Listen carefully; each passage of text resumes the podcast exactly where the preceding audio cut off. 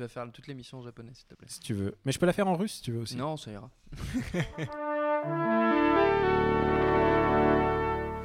Bonjour. C'est moi Orson Welles. J'aime pas trop les voleurs et les fils de pute.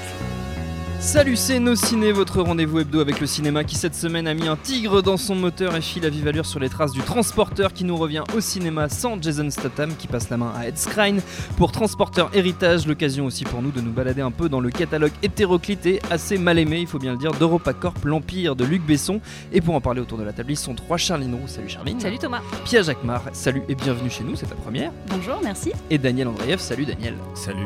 Allez, chauffeur, chauffeur, t'es champion, j'adore ce titre, c'est Nos Ciné épisode 20 et c'est parti.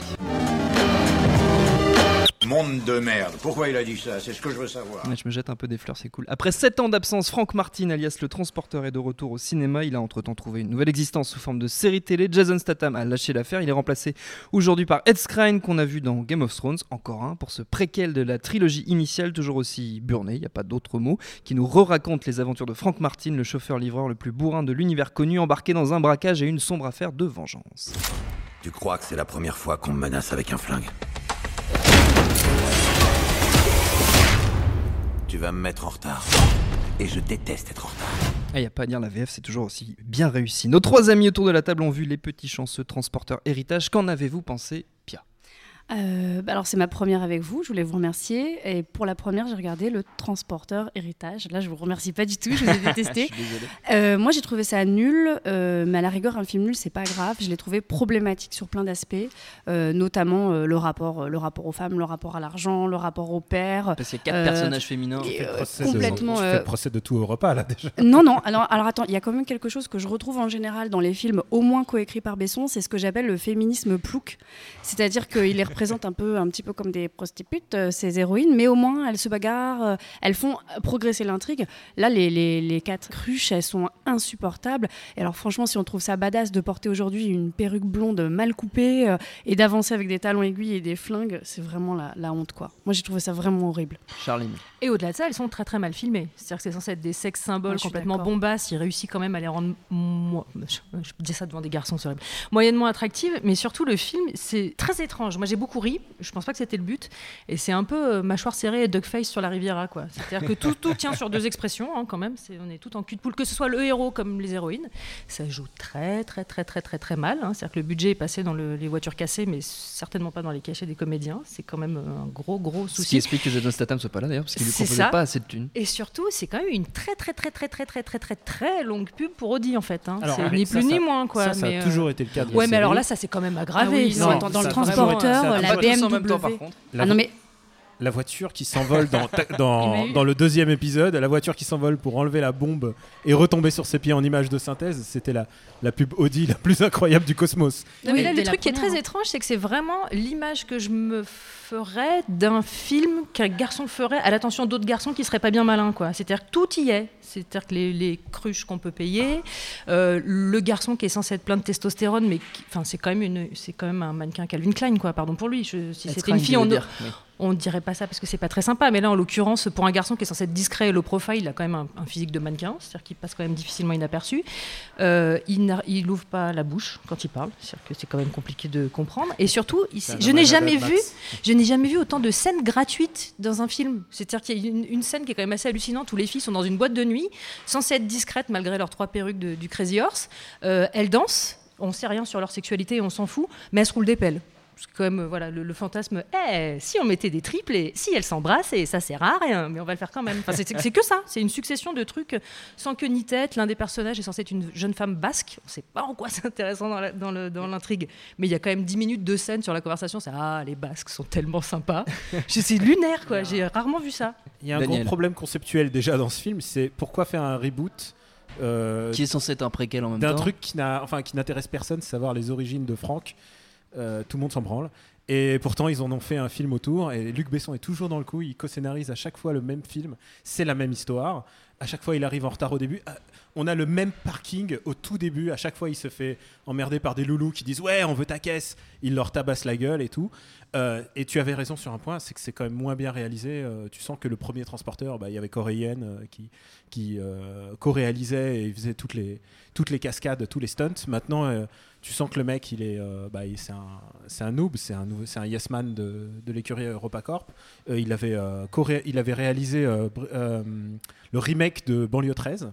Donc, euh, tu vois. C'est déjà un exploit en Eh, soi. mais il, screen on screen, c'était le même film. hein. Et euh, non, donc il y a un gros problème conceptuel dans ces films. Et, et du coup, on sent qu'ils en ont plus rien à foutre. Les acteurs n'en ont plus rien à foutre. Tu sens que l'équipe n'en a rien à foutre. Euh, Il y a des. Les spectateurs n'en ont rien à faire. Alors non, parce que moi j'ai ri à au moins deux scènes. Il y a deux scènes qui m'ont vraiment fait rire. À la toute fin, il y a un moment, le mec sur son jet ski, il arrive sur le sable et le jet ski continue pendant 20 mètres. Alors, pas possible. Normalement, le mec il se brise la nuque. Il se brise la nuque et il va tellement loin qu'il arrive jusqu'à la voiture, une Audi, et, euh, et il saute pieds joints dans la vitre, mais au millimètre près, en faisant une espèce de roulé-boulé salto. C'est pathétique, c'est tellement bien. Et, et l'autre scène absolument géniale de ce film, c'est euh, la toute, les 30 premières secondes qui se déroulent en 1995. Et alors derrière, t'entends euh, t'entends Ayam, t'entends Shuriken de Ayam. Shuriken, ouais. Et tu te dis, waouh putain, mais c'est euh, c'est une espèce de film d'époque, une espèce de mafioso Ruskov qui débarque sur la croisette. Et ce qui est génial, c'est que je m'imagine que ce film se déroule dans le même monde que Taxi. Et je me dis, quelque part, il y a un Bessonverse. Un- tous ces films sont. Tous ces films, peut-être ces héros pourront un jour se rencontrer. Il y aura des crossovers, il y aura un grand Avengers, Bah, des c'est déjà films. euh, le cas avec des films Besson, c'est le- ça en fait, vers le monde vers lequel on va et on a envie de voir ça. Bah, Il y a Noémie Lenoir, c'est déjà Il y a bien. Noémie Lenoir et puis il y a l'acteur qui joue le, le, le policier, qui est, un, qui est toujours dans les films de Besson. Ah, euh, Une scène, il a oui, une scène. flic. Oui, non, mais alors. voilà. Mais Ah il Si, on pose- on on le. Besson Oui, oui, oui, comme c'est les origines, il y a aussi un détail Ouais. important qu'on a oublié, c'est qu'il y a le père. Et alors tu sens que les mecs, ils ont, Non, pris- mais il a un ont- problème avec son papa. ils ont le regardé Indiana Jones juste avant, ils se sont dit Ouais. Indiana Jones dernière croisade, c'est bien, on va copier ça. Mais le truc qui est dingue, c'est qu'on est quand même à, à discourir sur la vraisemblance d'une production comme euh, Transporteur, ce qui est quand même euh, lunaire. Mais en même temps, dans les problèmes de vraisemblance aussi, il y a, ce- il y a ce héros qui, enfin, auquel on peut pas adhérer quand il se bat, quoi. C'est-à-dire que même les scènes de bagarre, c'est- ça ne marche non, pas du tout, a il quoi. y en a une où il met sa, Ouais. sa voiture en, Non mais arrêtez, en on, pilote on- on parle, automatique. on parle d'un mec qui Ah, quand j'ai il... Mais il court comme Scarlett Johansson dans Avengers quoi, avec les mains à la verticale devant, en faisant comme ça, c'est juste pas possible quoi. Mais dans les scènes de ça, bagarre, je, il est je naze. suis pour, mais il fait même pas ça. Bon, Transporteur Héritage, on a compris, c'est en ce moment au cinéma. Si vous en avez le courage, pas forcément obligatoire, il y a beaucoup de prostituées dedans. Merci Daniel. Les autres transporteurs, ça se trouve assez facilement, si vous en avez le courage, aussi en DVD et VOD.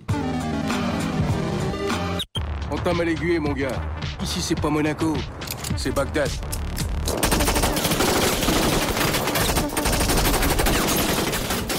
17 ans d'existence, 23 ans si on compte la première aventure que fut euh, Lilou Productions et un catalogue aussi imposant que foutrement varié pour EuropaCorp, le grand tout dans lequel sont rassemblées les affaires de Luc Besson. Et la première fois officiellement qu'on a commencé à en parler, c'était avec ça, souvenez-vous.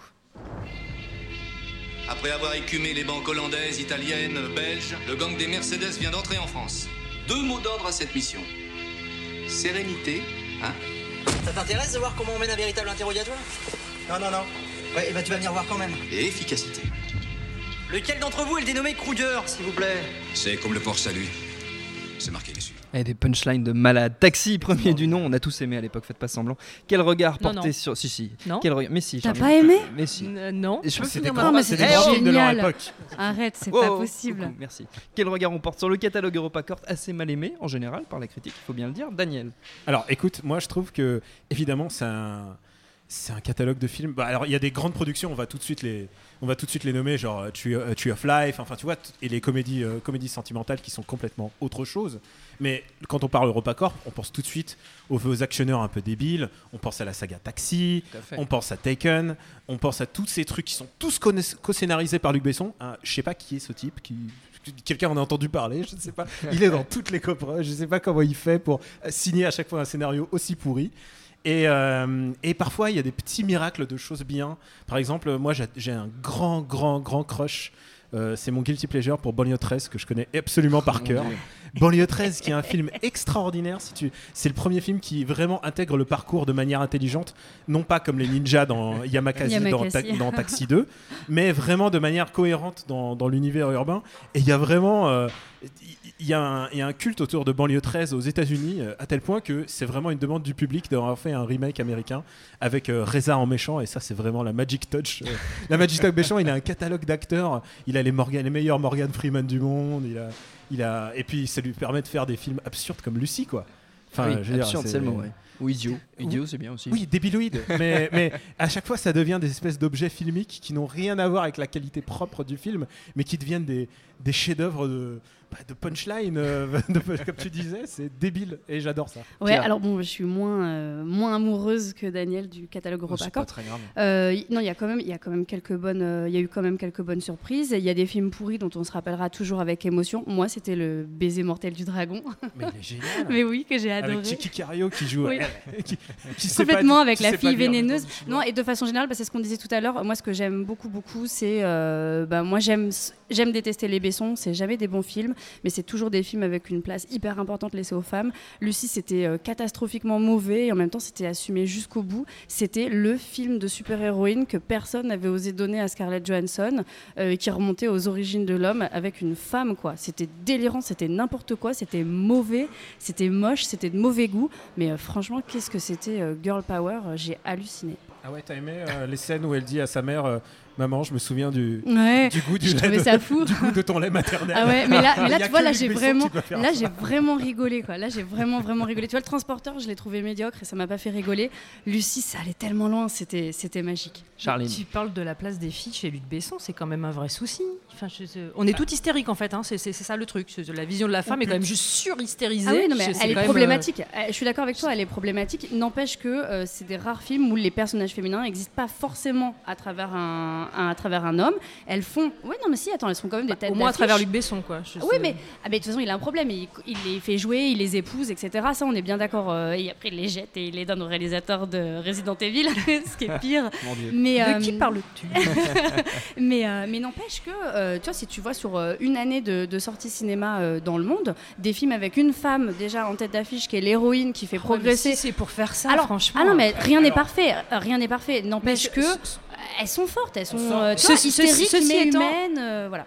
Ceci étant, je suis prête à subir euh, trois mauvais films avec des hystériques si c'est pour avoir droit chez Europa à trois enterrements de Toby Lee Jones, par exemple. Parce qu'il y a ça aussi, hein, c'est- il y a des kilomètres de trucs vraiment pas bien pour de temps en temps réussir à sortir des films qui valent vraiment le coup. Quoi. Mais est-ce que ça vaut le coup de se taper euh, le dernier transporteur où il y a quatre, quatre prostituées? Mais c'est ça que c'est ça qu'on oublie, c'est que ces filles putes, elles sont toujours systématiquement putes hein, chez, chez Luc Besson, mais en même temps elles deviennent hackeuses. Je ne sais pas à quel moment elles sont devenues hackeuses dans leur travail. Et agents secrets, elles arrivent à flinguer des mecs. C'est des personnages qui n'existent pas. C'est comme dans Taxi, quoi. Ce chauffeur de taxi n'existe pas. Ces flics idiots, ils sont pas aussi idiots dans la vie. Enfin, je- je- j'ose espérer.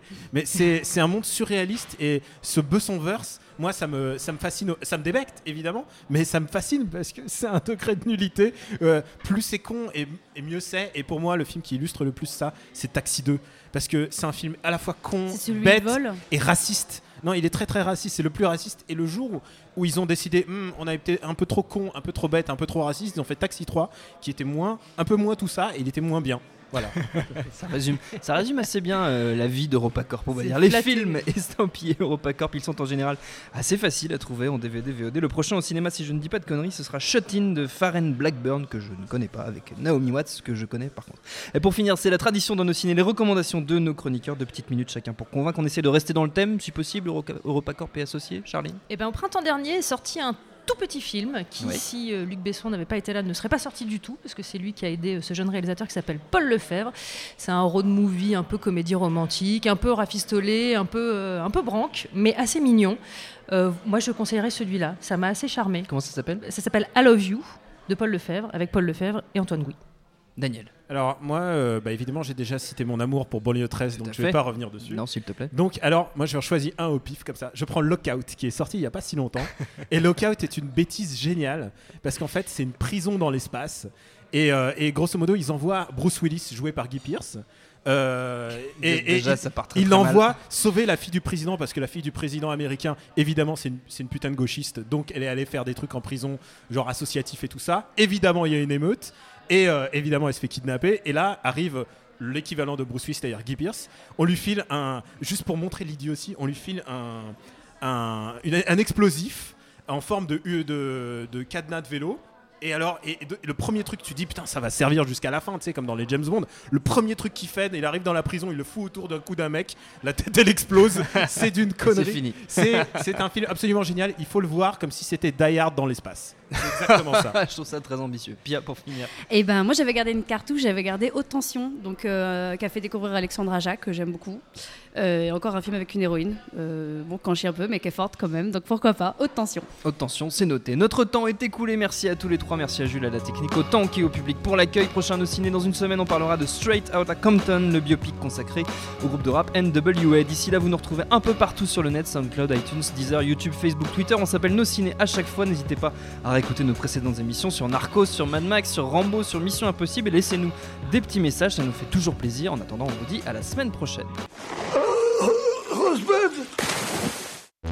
Mademoiselle, madame, Tina Turner, qui chante, eh, eh, qui chante, qui chante quoi, qui chante quoi, vous allez l'entendre tout de suite. Salut, c'est Nico Pratt. Retrouvez No Fun chaque jeudi en podcast. No Fun, votre nouveau rendez-vous musical hebdomadaire qui analyse, décrypte et parfois trash la pop musique. Qui chante, qui chante, qui chante quoi